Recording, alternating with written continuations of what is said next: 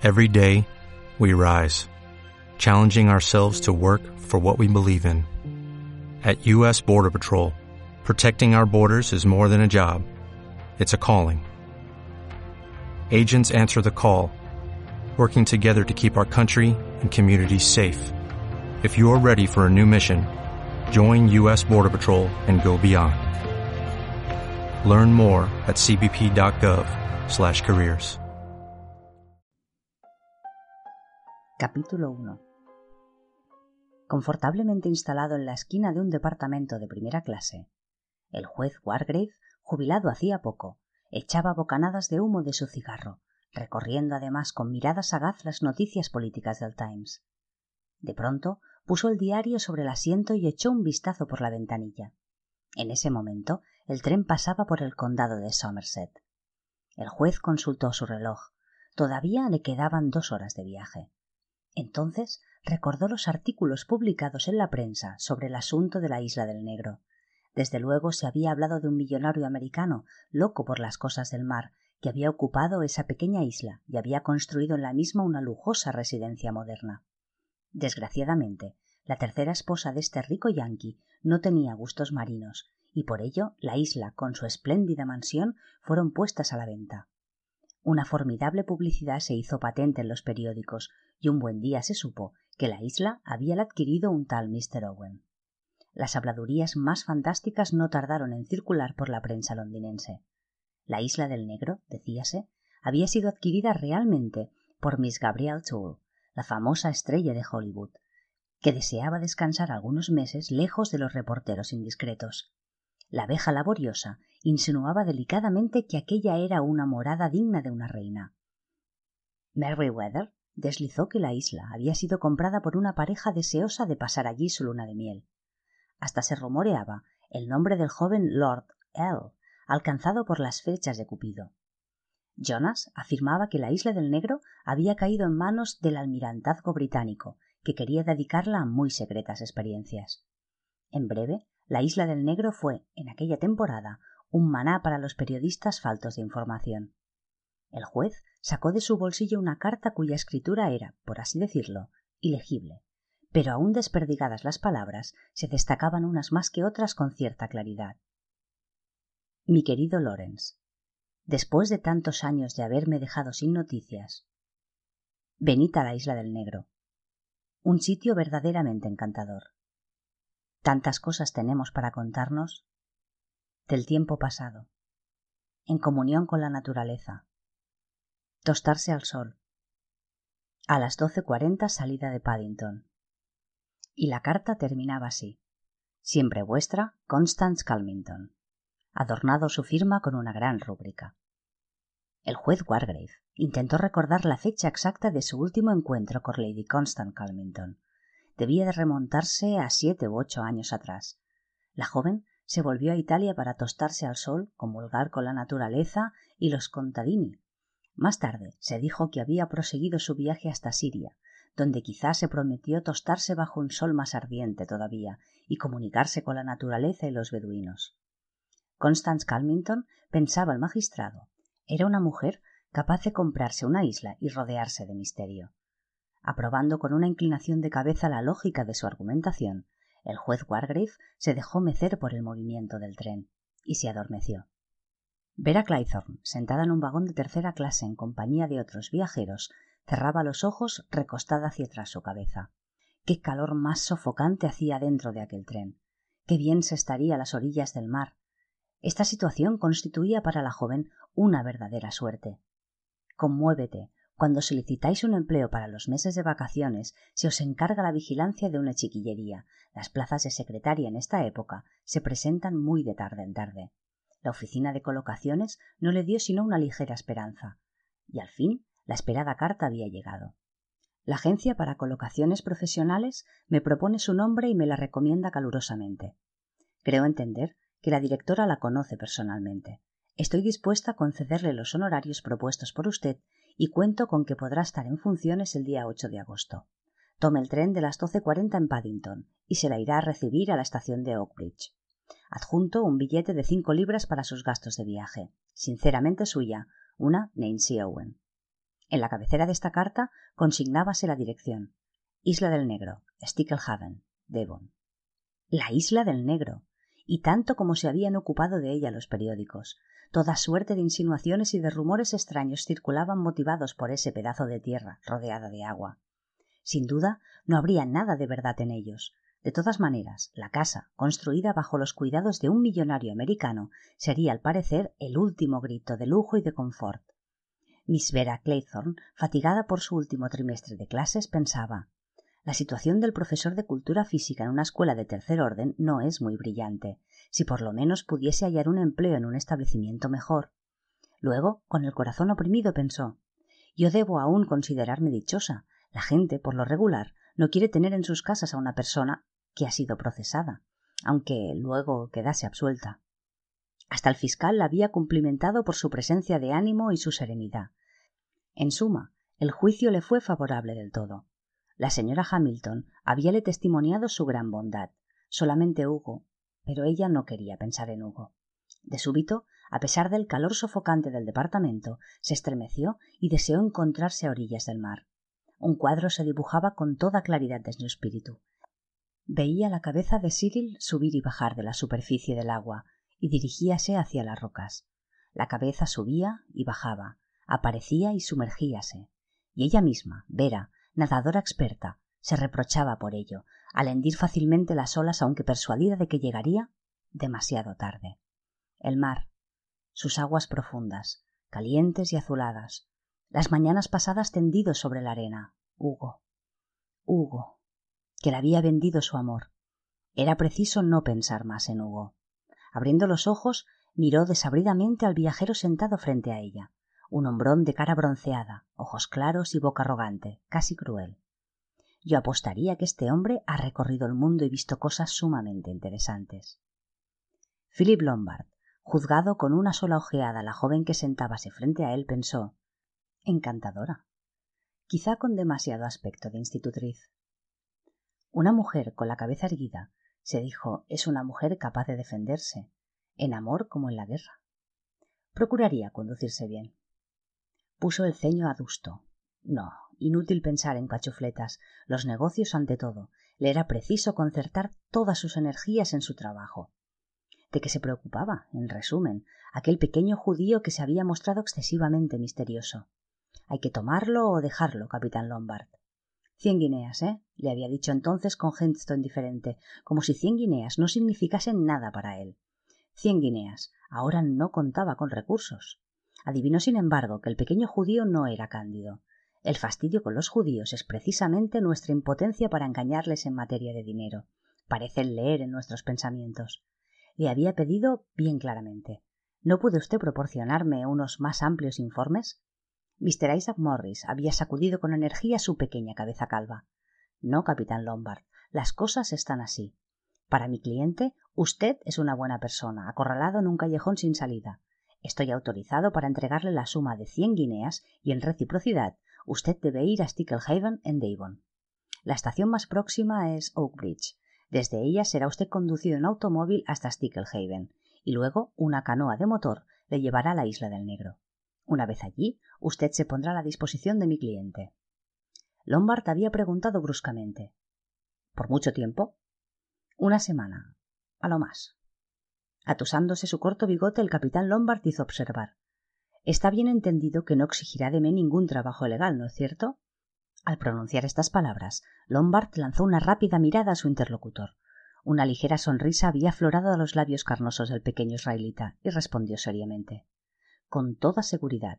Si le pidiera alguna cosa ilegal, queda en completa libertad para retirarse. Vaya al cuerno con este judío meloso. Había sonreído. A buen seguro sabía que en el pasado el capitán Lombard no todos los actos habían revestido caracteres de legalidad. Los labios de Lombard se entreabrieron como en una mueca. En una o dos ocasiones le faltó poco para dejarse ahorcar, pero siempre se había librado. ¿A qué, pues, atormentarse por anticipado? Contaba con darse buena vida en la isla del Negro.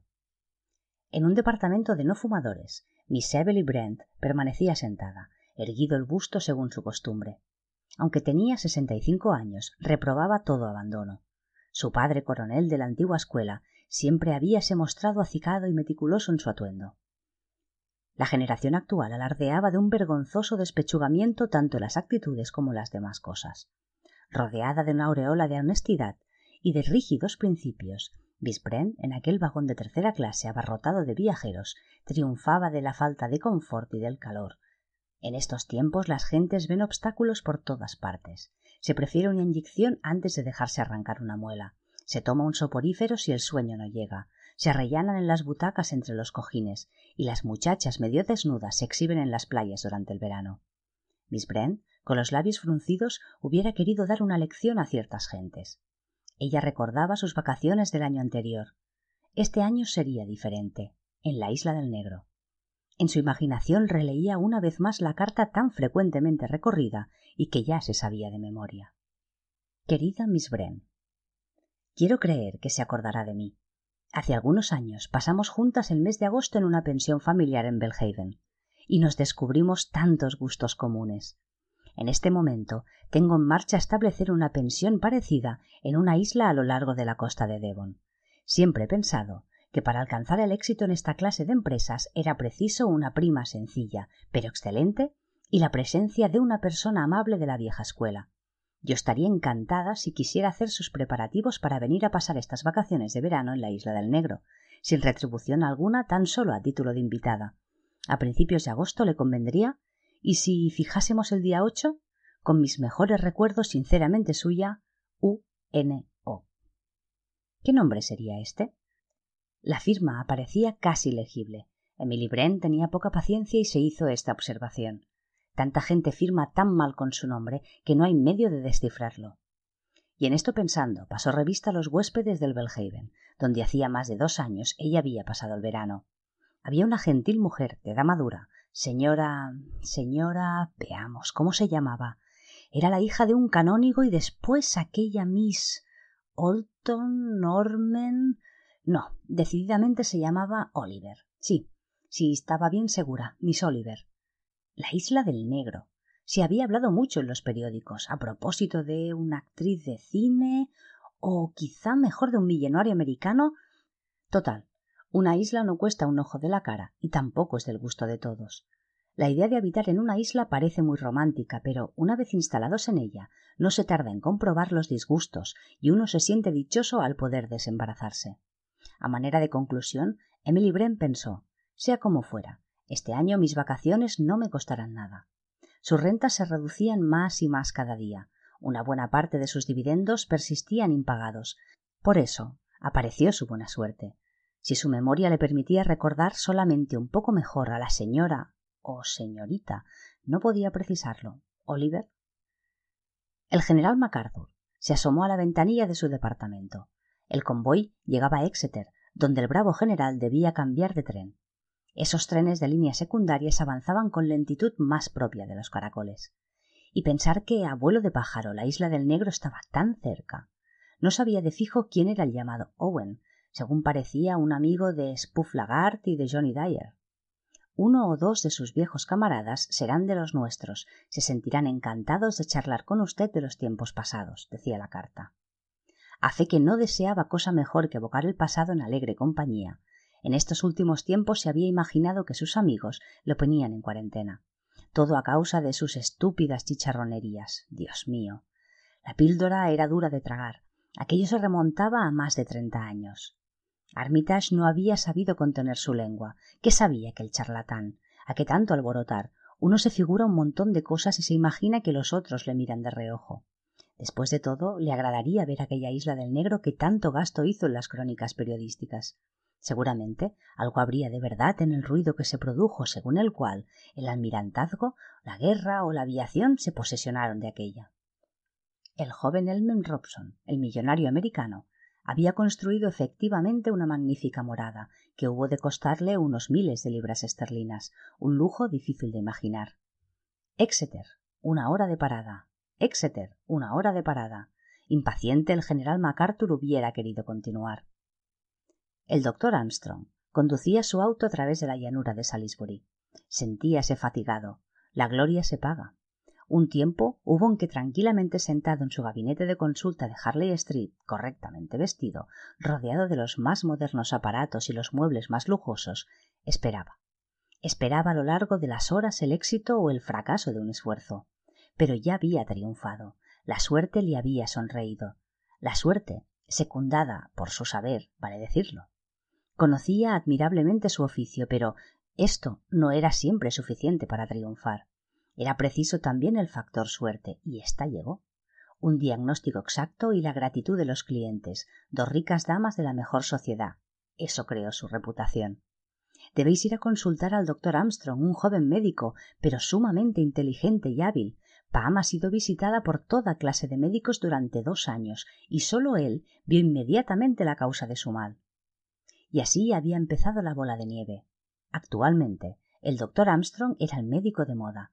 No tenía un minuto para él, todos sus días estaban empleados. Así, en esta deliciosa mañana de agosto, se divertía dejando Londres para ir a pasar algunos días en una isla situada a lo largo de la ribera de Devon. No le fue preciso un permiso. La carta que recibió estaba redactada en términos excesivamente vagos, pero nada de vago tenía el cheque que la acompañaba. Unos honorarios fabulosos. Decididamente, esos Owen rodaban sobre oro. El marido, al parecer, se atormentaba a causa de la salud de su esposa y quería saber a qué atenerse respecto a la naturaleza de la enfermedad sin que la señora Owen concibiese ninguna alarma. Ella rehusaba ser visitada por un médico. Sus nervios. Los nervios. El médico levantó las cejas. Las mujeres y sus nervios. Al fin y al cabo, desde el punto de vista comercial, él cometería una tontería si las compadeciese. La mitad de las mujeres que iban a consultarle no sufrían otra enfermedad que el aburrimiento, pero iba a decírselo, se puede siempre achacar a cualquier otra cosa. Un estado ligeramente anormal, debido a vete a saber qué, nada de importancia, pero es preciso remediarlo. Un tratamiento de los más sencillos. En medicina, lo corriente es la fe que la salva, y el doctor Armstrong conocía el mejor sistema, inspiraba confianza y esperanza. Tras un toque estridente de claxon, un enorme Super Sports Dalmer le pasó una velocidad de 130 por hora. Le faltó poco al doctor Armstrong para no ser lanzado de la cuneta. Uno de esos jóvenes imbéciles que devoran el camino. El médico no podía sufrirlos. Cretinos, idiotas. Tony Marston, pasando como una tromba por el pueblecito de Mer, pensaba es espantoso el número de bañistas que se arrastran por los caminos y os impiden desfilar. Es el colmo que circulen por el centro de la calzada. Así se hace imposible conducir un auto en Inglaterra. Habladme de Francia, donde realmente se puede correr a gran velocidad. ¿Sería preciso detenerse allí para tomar un refresco o proseguiría su camino? Tenía aún mucho tiempo y solo le faltaba por recorrer un centenar de kilómetros. Pediría una ginebra y una gaseosa. ¡Ay, Dios, qué calor más sofocante! Iría a divertirse en aquella isla, si persistía el buen tiempo. Pero, ¿quiénes serían esos Owen? se preguntaba Tony Marston. Probablemente unos infectos nuevos ricos. Con tal que tuvieran una buena bodega, nada seguro con las casas de los ricos improvisados. Lástima que estos rumores concernientes a la compra de la isla por Gabriel Tour no tuviesen fundamento. Era preferible juntarse con los adoradores del hermoso artista. Quizá también se encontrarían algunas lindas muchachas entre los invitados de los Owen. Salió del mesón, estiró las piernas, los brazos, bostezó, contempló el cielo azul y subió de nuevo a su coche. Varias muchachas le observaban. Su alta estatura, de metro ochenta, sus cabellos rizados, su bronceada faz y sus ojos azules intenso suscitaban la admiración. Se apoyó sobre la palanca, rugió el motor y el auto trepó de un brinco la estrecha calleja. Las viejas mujeres y los chicos de la escuela se apartaban a su paso como medida de precaución, y los pilluelos subyugados se desviaban del camino para seguir con los ojos al soberbio auto. Anthony Marston continuaba su marcha triunfal. Mr. Blor viajaba en el tren ómnibus que venía de Plymouth. En su departamento tan solo se encontraba otra persona, un señor viejo con trazas de marino y los ojos legañosos. Entonces dormía. Mr. Blor escribía con cuidado en un pequeño cuaderno de notas. Esta vez mi lista está completa. Emily Bren, Vera Claythorne, Dr. Armstrong, Anthony Marston y el viejo juez Wargrave, Philip Lombard y el general MacArthur. C.M.G. D.S.O. El criado, su mujer, Mr. y Mr. Rogers. Cerró su cuaderno de notas y lo guardó en su bolsillo. Echó una mirada hacia el rincón donde dormía su compañero de viaje. Contaba uno de más, dijo muy bajo. Reflexionó un instante y terminó. El trabajo será de los más fáciles, no hay modo de equivocarse. Confío que mi aspecto no deje nada que desear. Se levantó y examinóse meticulosamente en el espejo del departamento. La imagen reflejada presentaba un aspecto militar. Había cierta expresión en su cara de ojos grises y labios adornados con un corto bigote. Palabra. Se me tomaría por un comandante, observó Mr. Blor. Ah, no, lo olvidaba. General. Aquel viejo desperdicio no tardaría en desenmascararse. África del Sur, siguió monologando Mr. Blor. Este, este es mi rayo. Ninguna de esas personas ha estado en África del Sur, y como yo acabo de leer esos prospectos de viaje, podré hablar del país con conocimiento de causa. La isla del Negro recordaba haber estado allí durante su infancia, una especie de rocas nauseabundas frecuentadas por las gaviotas a mil quinientos metros de la costa. Esta isla debía su nombre a su parecido con una cabeza de hombre, con los labios negros. Graciosa idea de edificar allí una morada. Es horrible vivir en un islote cuando sopla el temporal, pero los millonarios son tan caprichosos. El viejo buen hombre del rincón se despertó diciendo En el mar no se puede nunca prever nada. Nunca. A manera de consuelo replicó Mr. Blor. Exacto. No se sabe jamás qué os espera. Sacudido por el hipo, el viejo continuó con voz lastimera. Ay, algo se espera. No, no, amigo. Hace un tiempo espléndido, respondió Mr. Blor. El viejo se enfadó. Le digo que la tormenta está en el aire, la percibo. Quizá tenga razón, le dijo Mr. Blor pacíficamente. El tren se detuvo en una estación y el viejo se levantó penosamente. Yo bajo aquí. Sacudió la portezuela para abrirla. Mr. Blor acudió en su ayuda. Antes de bajar al andén, el viejo levantó una mano con gesto solemne y guiñó los ojos. Velad y orad, conjuró. Velad y orad. El día del juicio se aproxima. Ganando por fin el andén, se enderezó, levantó los ojos hacia Mr. Blor y le dijo con acento digno y severo Es a usted a quien me dirijo, joven. El día del juicio está muy cercano. Arrinconado en la esquina de su departamento, Mr. Blor pensó en lo mismo. Es cierto, él está más cerca que yo del día del juicio. Pero Mr. Blor se equivocó. ¿Te preocupas por tu familia? Entonces, ¿por qué darles solo huevos ordinarios cuando pueden disfrutar de lo mejor? Eggland's Best, los únicos huevos con ese delicioso sabor fresco de granja, además de la mejor nutrición, como 6 veces más vitamina D, 10 veces más vitamina E y 25% menos de grasa saturada que los huevos regulares, además de muchos otros nutrientes importantes. Así que, dales los mejores huevos. Eggland's Best, mejor sabor, mejor nutrición, mejores huevos.